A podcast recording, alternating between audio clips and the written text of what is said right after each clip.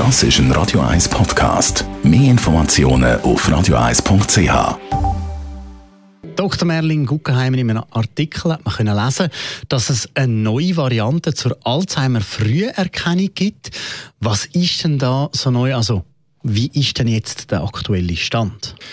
Bislang ist die Diagnose Alzheimer relativ aufwendig gewesen. Man hat einen Patient, wo man so eine Vermutung hat, müssen zu einem Doktor nehmen, der hat dann einmal gewisse so kognitive Tests gemacht, geredet, gelesen, gewisse schriftliche Sachen gemacht. Wenn man es genau wissen hat es Computertomographie vom Hirn gebraucht und vor allem eine Untersuchung vom Liquor, das ist die Flüssigkeit, die unsere ähm, äh, Hirnstrukturen umgibt. Und das ist eine Rückenmarkspunktion, die man muss machen oder eine Rückenmarksnähe Punktion. Das ist recht aufwendig. Und jetzt kann man das ersetzen durch einen Bluttest, wo man die gleichen Substanzen, die Vorläufer, die Amyloid-Beta-Peptid, kann auch im Blut äh, nachweisen.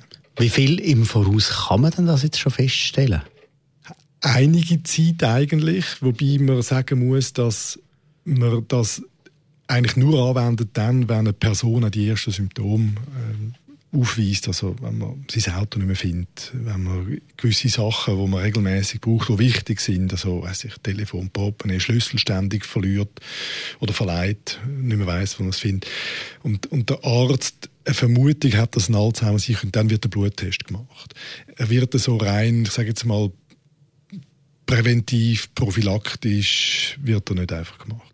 Im Artikel kommt aber eben raus, dass genau das jetzt gemacht werden und zwar schon Jahre im Voraus.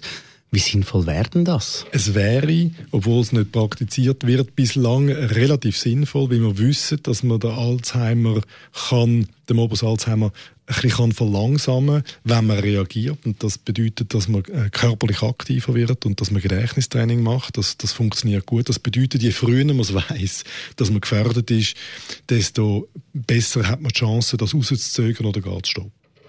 Danke vielmals, Dr. Merlin Guggenheim.